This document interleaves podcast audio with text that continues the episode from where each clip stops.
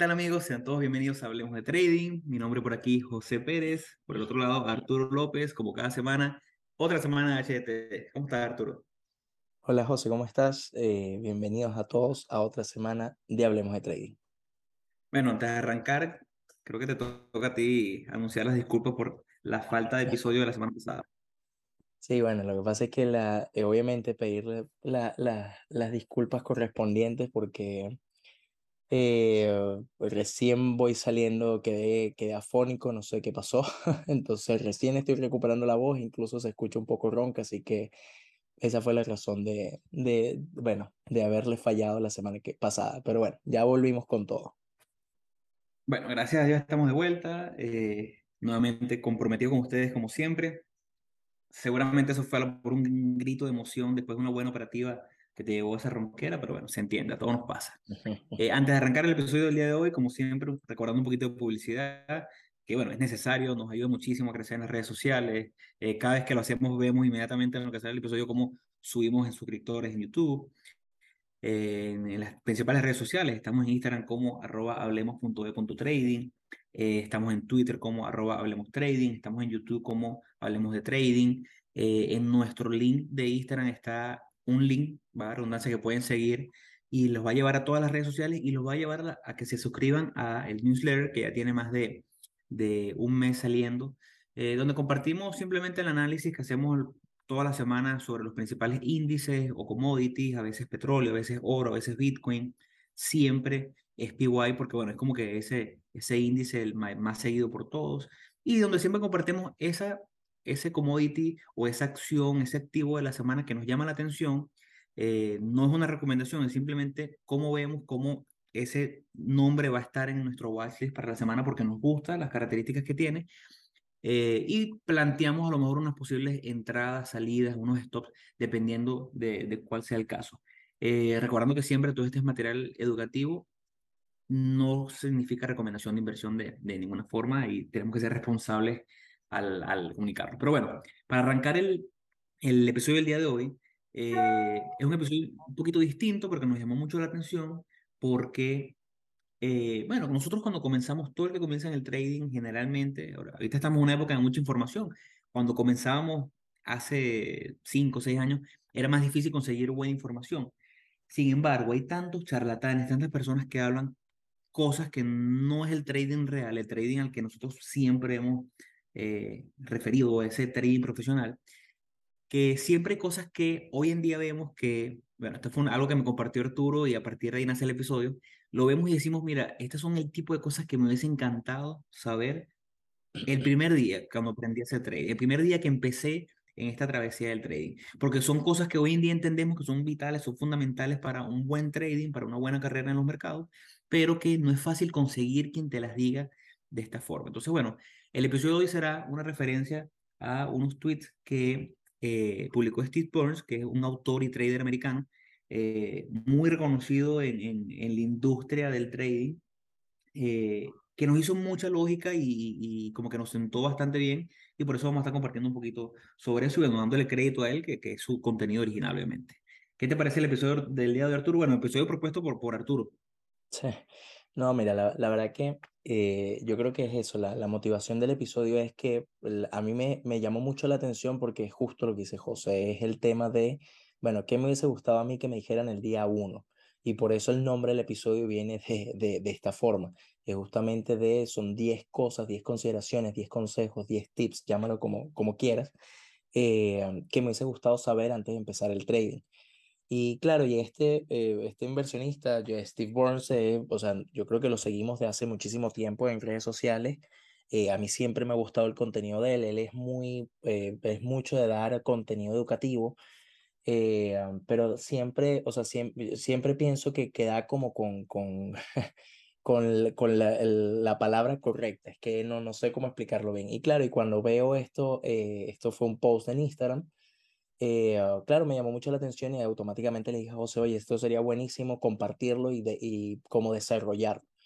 Eh, esta, los posts están en inglés, pero nosotros nos vamos a encargar de, bueno, de, de no solamente traducirlos, sino de eh, desarrollarlos un poco más para poder darles como también el, el, el, el, punto de vista de nosotros, que, que, creo que es lo que, a lo que va con, con el tema del podcast. Entonces, bueno, ya sin, sin, sin mucho más que, que hablar del, del, de la introducción, dime, José, porfa, si se, si se ven.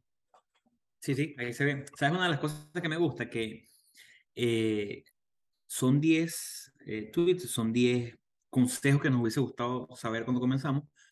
Y lo que me gusta es que de los 10 que pone, creo que eh, concordamos con los 10. O sea, no, es, no hay alguno que diga, no, esto no, aquí está mal. No, para nada. Es una cosa que me gusta. Aquí estamos viendo, este es el, Twitter de, Steve Merch para que lo quiera seguir. SJ o S. Joseph Burns. Eh, y vamos con el primer tweet. El primer tweet en inglés básicamente lo que dice es, nunca eh, tan grande, o sea, nunca tengo una posición tan grande a nivel monetario, a nivel de riesgo, eh, que te haga terminar viendo cada movimiento de precio, sobre todo si no eres un day trader. Y esto es fundamental y es, muy bueno y me hace recordar algo que leí en el libro de, de Marco Wizard, donde le preguntó a un trader eh, cómo él sabe cuando está mal posicionado un operativo. Y él dice, si yo no puedo dormir en la noche, es porque la, la, operativa es demasiado grande. Y esto concuerda mucho con eso. O sea, si tu operativa tiene el tamaño adecuado porcentualmente eh, a nivel de posición total de tu portafolio, al mismo tiempo tiene ese riesgo definido, muy bien definido, con entradas, con salidas en ese 1%, que siempre hablamos, seguramente no vas a tener esa necesidad de ver cada momento qué está ocurriendo, dónde subió, cuánto va, porque no te va a importar porque sabes y estás claro de tu riesgo y eso te da tranquilidad. Yo, yo pienso sinceramente que, eh, o sea, esto resume muchísimo del, o sea, habla, habla de muchos temas eh, de gestión de riesgo, habla del tamaño de posición, pero es súper importante porque eh, él hace énfasis, sobre todo si no eres day trader, y obviamente cuando haces day trading, tú, o sea, las velas, la formación de las velas son en, time frames inferiores, entonces estamos hablando 5 minutos, 15 minutos, inclusive una hora. Pero cuando estás haciendo swing trading y empiezas a ver o tomas posiciones en velas semanales o en velas diarias, bueno, tu vela no se va a completar hasta que no pase ese time frame. Entonces no vale, no es, o sea, no vale la pena porque realmente no puedes hacer absolutamente nada, porque no se te ha, o sea, no se te ha formado la vela completamente como para tomar decisiones. Eh, entonces, claro, eh, si tú estás haciendo un swing trading y lo estás haciendo en temporalidad diaria y estás cada una hora revisando el precio de cómo se está moviendo, de cómo se está, eh, está mal. Y habla mucho de lo que dijo José, de bueno, de cuánto está, de cuánto es el tamaño de operación. Y eso va muy de la mano con la gestión de riesgo. Entonces, si tú estás haciendo operaciones de day trading y son, y lo estás viendo en temporalidad diaria, tú puedes verla una vez al día, puedes verlo dos veces al día, eh, y, ya, y yo creo que ya es mucho, porque la idea es, separarte y desligarte, porque ya tú compraste, ya tú tomaste la posición, ya tú no puedes hacer nada, o sea, ya, ya tienes que dejar que el precio se mueva y tú y estar encima de la operación y verla cada, cada cierto tiempo, primero que te quita poder de decisión, o sea, te nubla en tu, en tu, o sea, porque estás tan preocupado y empieza la, todo el tema psicológico a afectarte eh, y, y que terminas de, o sea, no, no te terminas de desligar de, de, de, tu operación, pues. Entonces, eh, yo creo que es súper, súper, o sea, súper acertado con lo, que, con lo que indica acá.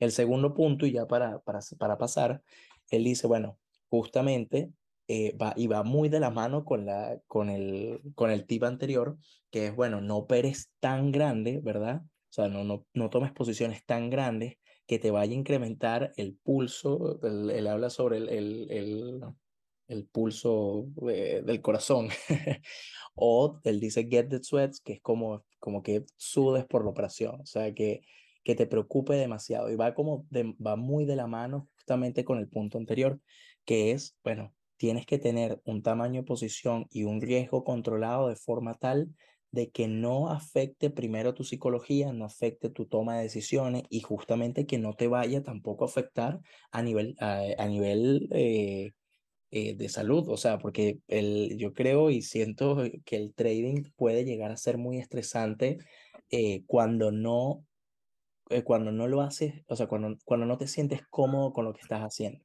Entonces, de ahí va, de ahí viene esta, este punto que, como digo, va muy ligado con el punto anterior. Yo creo que, que podemos pasar al tercer punto porque eso pues, va muy ligado al, al, al primer punto y es lo mismo, no es mantenernos dentro de un riesgo aceptable, de mantenernos que, oh, o sea, lo podemos decir lo mejor con cierta tranquilidad ahorita, pero sabemos que requiere trabajo porque no es fácil. Y ahora vamos con este punto, o sea, lo hemos venido hablando y yo creo que esto también habla, no es por, por tirarnos flores, pero creo que habla también de, de la calidad de contenido que siempre tratamos de ofrecer. Siempre hablamos de la regla del 1%. Tenemos episodios específicos donde hablamos de la regla del 1%. ¿Por qué? Porque está demostrado estadísticamente que con esta famosa regla del 1%, que para que nos escuche por primera vez no es más que arriesgar un máximo de 1% de tu capital total eh, en una operativa, nos ayuda estadísticamente a no tener que ser un trader de alto eh, porcentaje de acierto, sino un trader que sepa bien manejar el riesgo y eso nos da, junto con otras herramientas como relación riesgo-beneficio asimétrico, poder ser rentable. Eh, ¿Qué ocurre? Que cuando comenzamos, lo hemos hablado mucho, cuando comenzamos siempre entramos en este, esta fase de que, bueno, queremos arriesgar 5, 10%, incluso 100% en cada operativa, pensando que esa es rentabilidad. Y no, y aquí Steve lo dice muy, muy bien, donde dice que cada operativa es eh, simplemente una de 100. Básicamente, nunca arriesgar más del 1% de tu cuenta en total basado en base a tu entrada y tu stop loss. Lo que quiere decir, si tienes un capital de 10 mil dólares, tu 1% son 100 dólares. ¿Qué quiere decir esto? Que tu operativa, más allá de tu entrada y salida, el número de acciones nunca debe ser mayor a lo que te va a relacionar una pérdida total de 1%. De esta manera nos mantenemos estadísticamente positivos con una esperanza matemática positiva que nos va a permitir a largo plazo ser rentable. Obviamente es mucho más sexy, mucho más atractivo para que comienza a arriesgar 5%. Lo hemos hablado y si quieres se van al episodio donde hablamos de arriesgar el 1% con un riesgo mayor al 2-3%, eh, las posibilidades de rentabilidad son mucho, muy difíciles porque tienes que irte a porcentajes de acierto por encima del 75% y está demostrado que es muy difícil conseguir ese tipo de, de porcentajes de acierto. Yo creo que también es el enfocarse al largo plazo y yo sé que, o sea, en, los puntos siguientes él hace mucho énfasis en esto. Eh, eh, esa primera parte que él dice es, bueno, este es una operación en las siguientes 100. Y es súper importante porque, claro, nosotros, eh, el tema del 1% no lo inventamos nosotros, no, no, o sea, la regla del 1% no, no es patentada por nosotros por, por HDT, o sea, es una regla que viene estudiada por muchos traders de hace muchísimo tiempo y que cada vez hace más lógica y yo creo que cuando uno empieza, uno dice, bueno, es que el 1% es que es muy poco y, y uno, o sea, uno se da eh, eh, empieza con esa, con, esa cosa, ah, o sea, porque uno viene como muy motivado y viene con un ego muy, muy alto cuando uno empieza a hacer trading y uno dice, no, es que hacer, tener 1% es, es muy bajo lo que el rendimiento que puedo obtener. Eh, voy a poner 2, 3, 4, 5% de riesgo y terminas siendo caótico porque no tienes idea de lo que estás haciendo, estás aprendiendo. Entonces, a mí me parece muy buena esa consideración y otra cosa que quería comentar sobre esto es el último punto que él dice. Él dice, bueno, el 1% que, al que él se refiere es de pérdida del, del capital total de trading que tú tienes, no del movimiento de la, de la operativa. Quizás esto, cuando uno ya está un poquito más avanzado, es como, eh, o sea, es, es como obvio lo que quiere decir, pero eh, pero es importante si uno está empezando, o sea, ese 1% es del capital total que tú tienes. Si tú tienes 5 mil dólares, bueno, tu 1% son 50 dólares, por lo tanto la pérdida máxima que tú te puedes permitir por operativa serían 50 dólares. No es que si, la, si tú compras una operación, tomas una posición al long, eh, y se va en tu contra 1%, vas a vender. Eso, eso es lo que, a, lo que, a, lo, a, lo que quiero, a lo que quiero llegar. Eh, y es eso, no, no más que, complementar lo que dijo José. El cuarto punto, ¿verdad? Él dice, bueno, no pases tiempo, no pierdas, sí, la verdad es no pases tiempo, ¿verdad? Siendo obsesivo con todo lo que es, esto tiene que ver mucho con la parte de, de, noticias del mercado, con todo el aspecto, con todo el aspecto de, de eh, posiciones de analistas, eh, noticias del mercado. Entonces, claro, él dice, todo lo que, en todo lo que deberías o lo que puedes enfocarte es en seguir tu plan en tiempo real y seguir avanzando. Y esto me encanta realmente porque eh, uno pierde mucho tiempo y sobre todo al principio, uno pierde mucho tiempo tratando de buscarle lógica a los movimientos del mercado. Uno dice, sabes, esta operación fue positiva porque pasó tal noticia o esta posición fue negativa por tal cosa o el mercado va a subir o va a bajar porque no sé, porque existe cualquier cosa. Cuando la verdad eso son eso es ruido eh, dentro de la gráfica, o sea, obviamente hay noticias fundamentales que van a afectar, o sea, yo no estoy diciendo que que cuando explotó el tema de, de la guerra con Ucrania, obviamente afectó al mercado, todo este tema de la inflación ha afectado al mercado, pero a lo que voy es que si tú te pones a ver noticias todos los días, todos los días está pasando algo. Entonces, eh, eso es ruido, eso, eso, o sea, yo, bueno, yo siento y yo pienso y soy fiel creyente de eso y estoy seguro que José lo comparte, de que todas esas noticias son ruido y lo que hacen es confundirte. Entonces uno lo que se tiene que enfocar es, bueno, tú tienes tu plan de trading y tienes que cumplir tu plan de trading. Si tú así, así el mercado, o sea, si tu plan de trading te dice compra independientemente de lo que esté ocurriendo, de la noticia que esté pasando, tú compras porque eso, porque es lo que te está diciendo tu, tu plan de trading. ¿Fue negativa? Bueno, listo. Vamos con lo que dijo el punto anterior. Esta es la próxima, esta es una de las operativas de las próximas 100, de, de las próximas 100 operativas. Entonces simplemente, mira, es levantarse, ya perdí esta operativa, ahí viene la siguiente, o ya vendrá la siguiente, ¿sabes? No es perder tiempo en, en enfocarse en eso, es, con es como con el mismo tema de los analistas. Yo fui una de esas personas que eh, yo... Odié esa fase tuya.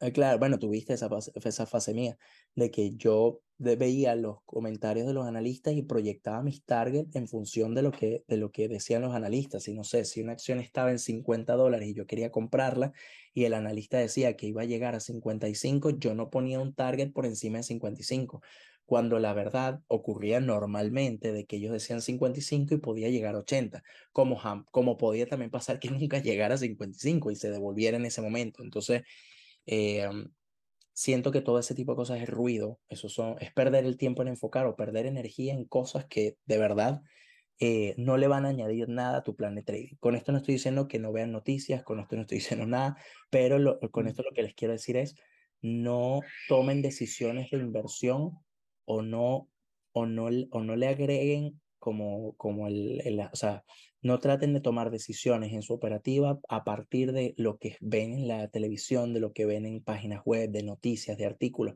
porque realmente eh, no les va a agregar, o sea, no les va a agregar valor a su operativa.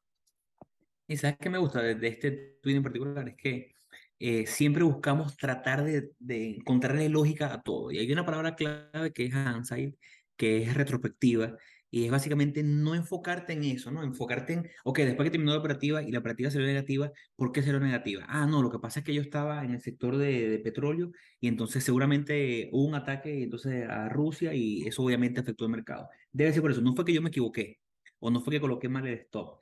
Eh, o no fue, perdí mi 5%, no, no, no estuvo mal haber colocado 5%, lo que estuvo mal fue que salió esta noticia. No, no, no, es lo que dice Arturo, enfócate en tu plan, sigue tu plan, no importa lo que digan los analistas, no importa lo que pasó en el pasado, sí es importante que hagas análisis de la operativa a nivel técnico y que refleje que de verdad seguiste tu plan y en base a ahí poder identificar errores, pero no preocuparte por si el mercado tenía razón o no, el mercado siempre va a tener razón. Y nuestro trabajo es manejar y mitigar el riesgo para poder ser rentable. Y va muy de la mano de este quinto tweet, que básicamente es olvídate de tu última operativa y enfócate en la siguiente. ¿Por qué? Porque lo seguimos repitiendo. Una operativa, si un punto, un datum estadístico, un número dentro de los siguientes mil. Eh, vamos, vamos a suponer que tú eres un, un encuestador y estás fuera de un colegio electoral tomando muestras encuestando básicamente para ver quién será el siguiente presidente de Estados Unidos. Digamos, suponen que tú eres eh, republicano y quieres que gane republicano. ¿Te vas a preocupar porque la siguiente persona sabe que diga que votó por el demócrata? No, no funciona así. O sea, lamentablemente, eh, o gracias a Dios, mejor dicho, una muestra dentro de una data grande es simplemente eso, una muestra lo que hay que enfocarse es en la siguiente y después de esa siguiente enfocarse en la siguiente. No haces nada si tu carrera o si tu plan es ser un trader rentable, que va a tomar en promedio, digamos, dependerá de cada quien, eh, 100 operativas al año, si eres un trader generalmente, eh, o si eres day trader y vas a tomar 1000 operativas en un año, no te debe importar el outcome o el resultado de una operativa, porque simplemente uno dentro de ese gran número, esa gran población de las siguientes 1000. Eh, esto es súper importante. Nunca te quejes enfrascado, porque ¿qué puede pasar? A lo mejor tienes una operativa negativa y a lo mejor la siguiente va a ser la operativa positiva que te va a hacer recuperar lo que acabas de perder en las últimas dos negativas, pero como estás tan anclado en la pérdida, no te, no te deja tomar decisiones acertadas y terminas perdiendo aún más. Claro, ojo, y es eso, justamente es el tema de, de pensar en que eh, puede ser que la, la, operación anterior, o sea, hay que olvidarse de la, de la, de la, de la operación que hiciste antes, así haya sido positiva y así haya sido negativa, porque ambos sentimientos te pueden nublar tu toma de decisiones para operaciones futuras. Eh, creo que en esta semana, sin, sin darle mucha vuelta más a este punto, pero en esta semana eh, me, me ha pasado como dos, dos operativas donde yo coloco el stop loss y él toca unos centavos más abajo del stop loss y luego sube y continúa al alza y más bien es de la, o sea, hubiese sido de las mejores operaciones de toda mi vida. y me da risa porque, claro, obviamente causa frustración, obviamente causa molestia y uno dice, mierda, aquí hice mal, ¿sabes? Eh, pero yo creo que ya, ya nosotros llegamos quizás a un punto donde sí, me molestó el momento, me, ¿sabes? Pero fue así como, bueno, mira, listo, ¿sabes? Ya nada que hacer, ya vendrá otra operación y, y, y nada que hacer. Y eso no, y eso no significa que la próxima operativa va a venir nublada con ese sentimiento, que es lo que incluso cuando lo estaba colocando en el diario de trading, yo lo que decía, o sea, lo que puse fue, bueno, mira, nada, me, me tocó el stop loss, no pude hacer nada porque coloqué el stop loss en un, en un, en un, lugar, en, un lugar según mi plan de trading. Eh, y todavía aún así el pullback fue tan grande que me tocó, pues, o sea, no, no hay nada que hacer.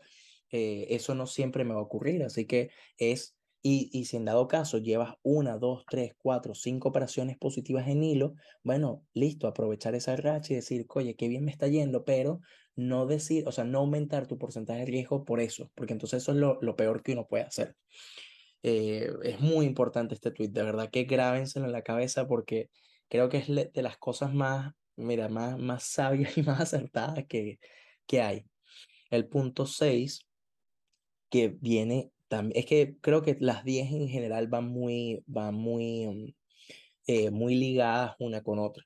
Él dice, bueno, las pérdidas tienen que ser tomadas como una lección que pagas para aprender, ¿verdad? Ver a todo lo que son los drawdowns, que son las, las caídas en el capital, verlas como que fue, eh, que los pagaste como en, en, él lo tuition, que es como tutorías, pero, pero al final es como, como en aprendizaje y no verlas como en que fue una, que fue una falla.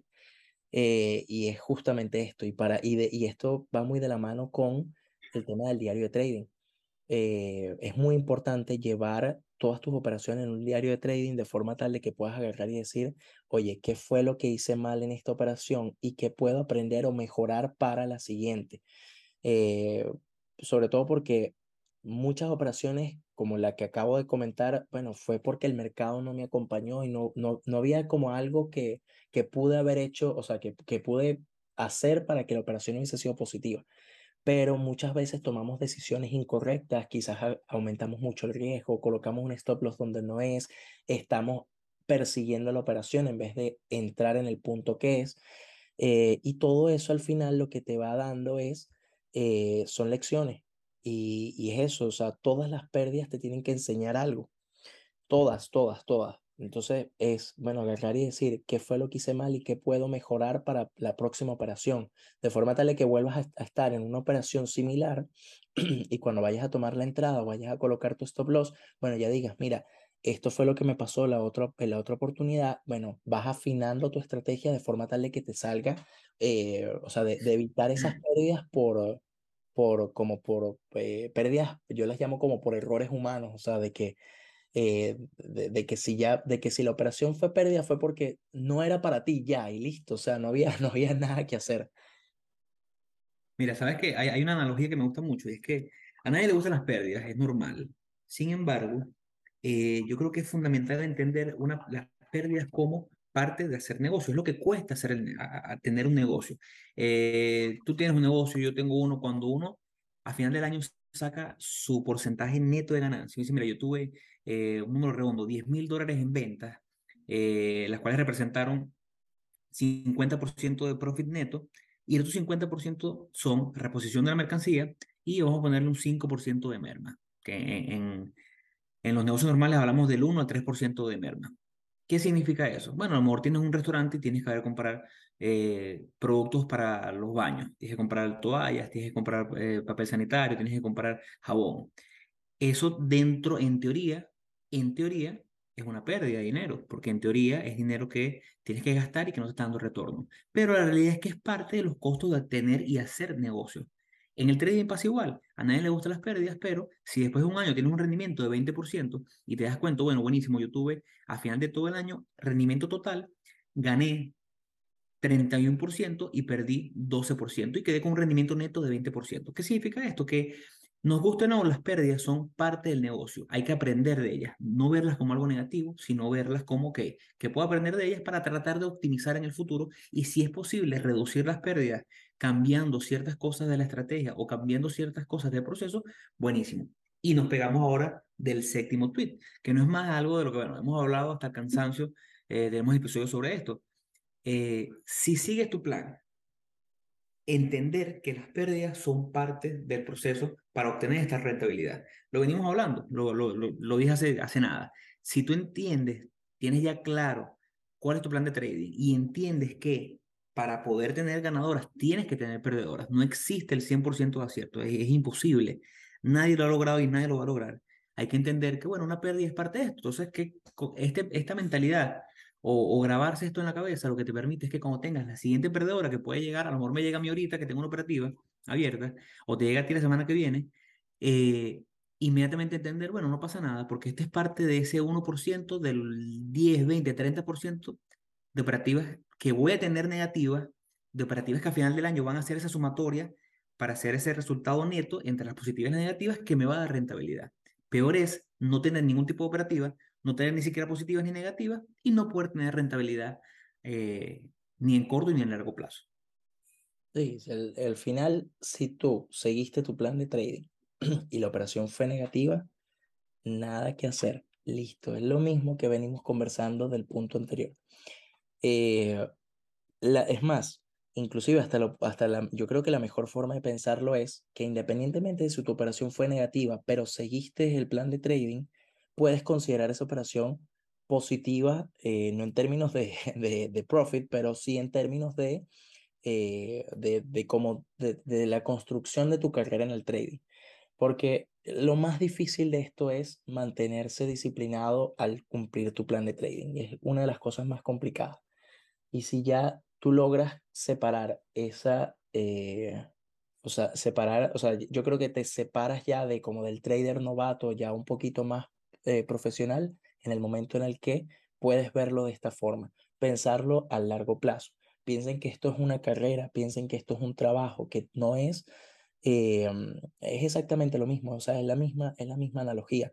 Es el tema de cuando tú estás estudiando, si tú fallas una materia, si tú repruebas un examen, eso no significa que ya no puedes ser doctor, que ya no puedes ser abogado, que ya no puedes ser ingeniero, o sea, es simplemente, bueno, ya tienes otra oportunidad para otro examen, si en dado caso perdiste la materia, bueno, la puedes volver a ver, o sea, al final es un tema de, de pensar que esto no es una carrera, o sea, que no es una carrera, me refiero a de, de trote, o sea, de que esto es cada quien va a su ritmo. Eh, y que esto es más resistencia que velocidad es perseverancia totalmente. O sea, yo siento que es eso, y que cada quien va a su ritmo, hay unos que van más rápido, unos que van más lento. El tema de compararse, que quizás no, no, no lo comenta acá en esto, pero es, es complicado el no compararse con, con los demás. Eh, y eso en todos los ámbitos de la vida, la verdad. Así que, pero ese tipo de cosas hay que eh, tratar de dejarlas a un lado y, completamente omitirlas. Es, es, difícil, pero es algo que hay que hacer. Eh, el punto 8, bueno, es justamente el mismo tema del tamaño de las posiciones. El tamaño de la, dice, el, el, tamaño de la posición no puede ser tan grande que te comprometa a tus emociones, que pueda, inclusive él dice, trigger your, your ego, que es, bueno, justamente como eh, que, que a, nivel psicológico que te dejes llevar por tu ego y que te distraiga de tu plan de trading. Y va, no, o sea, no, no quiero seguir comentando sobre esto mucho más, pero es justamente el tema de eh, de a nivel psicológico no puedes eh, colocar tanto riesgo o tanta posición de que te sientas, de que te afecte psicológicamente, de que te afecte tu toma de decisiones. Entonces, hay que ser muy, hay que ser muy eh, muy cuidadoso y eso es algo muy personal. Cada quien tiene una tolerancia al riesgo diferente, entonces eh, no es lo mismo lo que pueda, o sea, lo que pueda permitirme yo en una operativa, lo que se pueda permitir José o en dado caso cualquier trader que nos escuche. es, es muy personal también eso, pero la recomendación siempre va a ser el 1% es lo más eh, vamos a decir, saludable a nivel psicológico como para poder aguantar una pérdida y poder ir construyendo, porque al final yo creo que es un tema de, de al verlo a largo plazo, eh, mientras tú vas construyendo un capital para en dado caso vivir del trading, eh, tú lo que vas es año a año vas aprendiendo y cada vez vas mejorando y cada vez vas perfeccionando en dado caso tu estrategia. Entonces es un tema de eh, de que no lo vean como que en un año voy a vivir del trading, en dos años, no. Piénsenlo en cinco años, diez años, cuando puedas construir un capital que obviamente eventualmente te pueda llevar a, vivir de, de, esto. No sé si quieres complementar un poco o paso. No, no, el, me gusta el siguiente punto porque el, el, el número nueve, porque está buenísimo y es algo que todos hemos sido víctimas de esto. Y no es más que él te aconseja, no hagas o no intentes recuperar tus pérdidas anteriores haciendo trading de, revancha, por así decirlo. Mantente apegado a tu sistema sin importar el, resultado a corto plazo. ¿Qué pasa? Muchísimas veces a mí me pasaba, una operativa me daba negativa, entonces yo buscaba dentro del mismo nombre otro momento para entrar, porque quería recuperar ese 1, ese 2, 3% que tenía a lo mejor al inicio y volvía. Entonces, ¿por qué es tan grave hacer trading de revancha?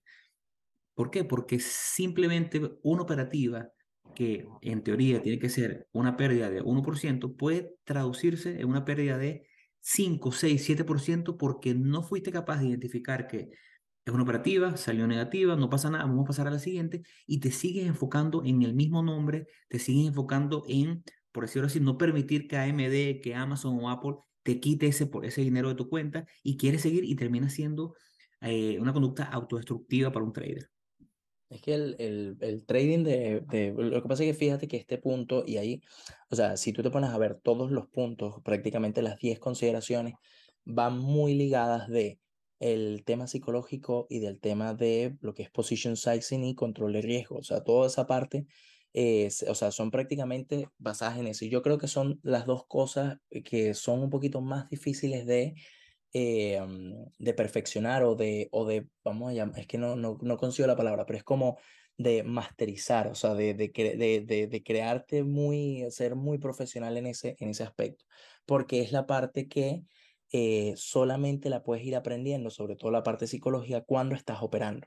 Entonces, eh, el trading, cuando haces trading vengándote de una operación negativa, o sea, que tuviste pasada negativa, justamente lo que estás haciendo es bueno, te nubla tu poder de decisión. La próxima operación la vas a, la vas a tomar pensando en que la tengo que recuperar, en prácticamente decir, y, y, me, me, van a perdonar, bueno, no, no lo voy a decir groseramente, lo voy a decir bien. eh, dilo, dilo. No, no, no, es como no me va a ganar el mercado, o sea, como que no voy a perder, o sea, es como esa, ese, el ser testarudo de decir así como no me, no voy a perder contra ti. Y es como, ¿sabes? Ya va a venir otra operación, Dios mío, ¿no? ¿Cuál es el desespero en que todas tienen que ser positivos? Y ese cambio de mentalidad siento que es muy difícil de, mm, eh, de perfeccionar, o sea, es muy difícil lograr tener esa mentalidad y todos los que nos están escuchando, que son traders novatos, que están empezando en esto, véanlo como un negocio a largo plazo. Véanlo, no, o sea, no traten de ganar todas las operaciones, traten de enfocarse en desarrollar su plan de trading. Es lo más importante en esto. Y de ahí viene el décimo punto, el último punto, que fíjense que también vas muy ligado a la parte psicológica, que es, bueno, tus señales, y cuando se refiere a tus señales, son como lo, las, tus razones de entrada, tienen que estar basadas en la acción del precio y no por lo que es el miedo, el ego, la ambición. Tienen que ser eh, basada justamente tu plan de trading. Y es lo que venimos hablando en todos estos 10 puntos. Todas tu, él, bueno, él, él, acá en este caso, como él es un trader que es eh, muy, muy técnico, él habla sobre el price action, pero prácticamente este punto es general, es tus entradas tienen o tus señales de entrada tienen que estar basadas en tu plan de trading, en tu estrategia, sea cual sea tu estrategia, si tu enfoque es fundamentalista, si tu enfoque es, técnico o es una mezcla de los dos, tiene que venir de la mano de, eh, de eso y no por lo mismo que venimos hablando, no por tu aspecto psicológico, no porque tienes que eh, ganar la siguiente operación para poder pagar el alquiler del mes. Eh, tienen que venir por tu plan de trading. Y, es, y, y, y, esto es de las cosas más difíciles, y sé que lo he dicho muchas veces, pero es de las cosas más difíciles de, de lograr porque cuando estás operando, ese factor del dinero es, es difícil de controlar.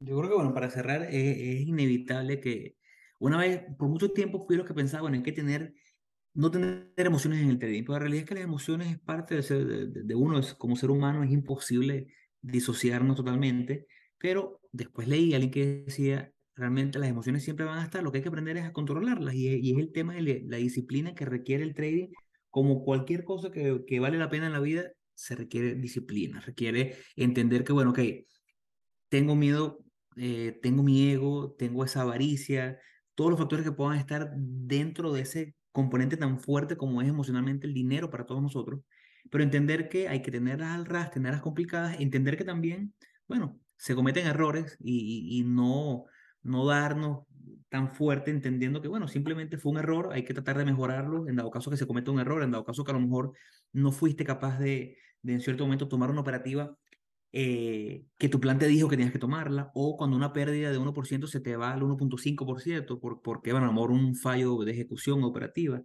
es normal, pero hay que entender que las emociones siempre van a estar, pero si tienes un plan bien diseñado, pégate al plan lo más que puedas de manera de que las emociones no sean parte del proceso.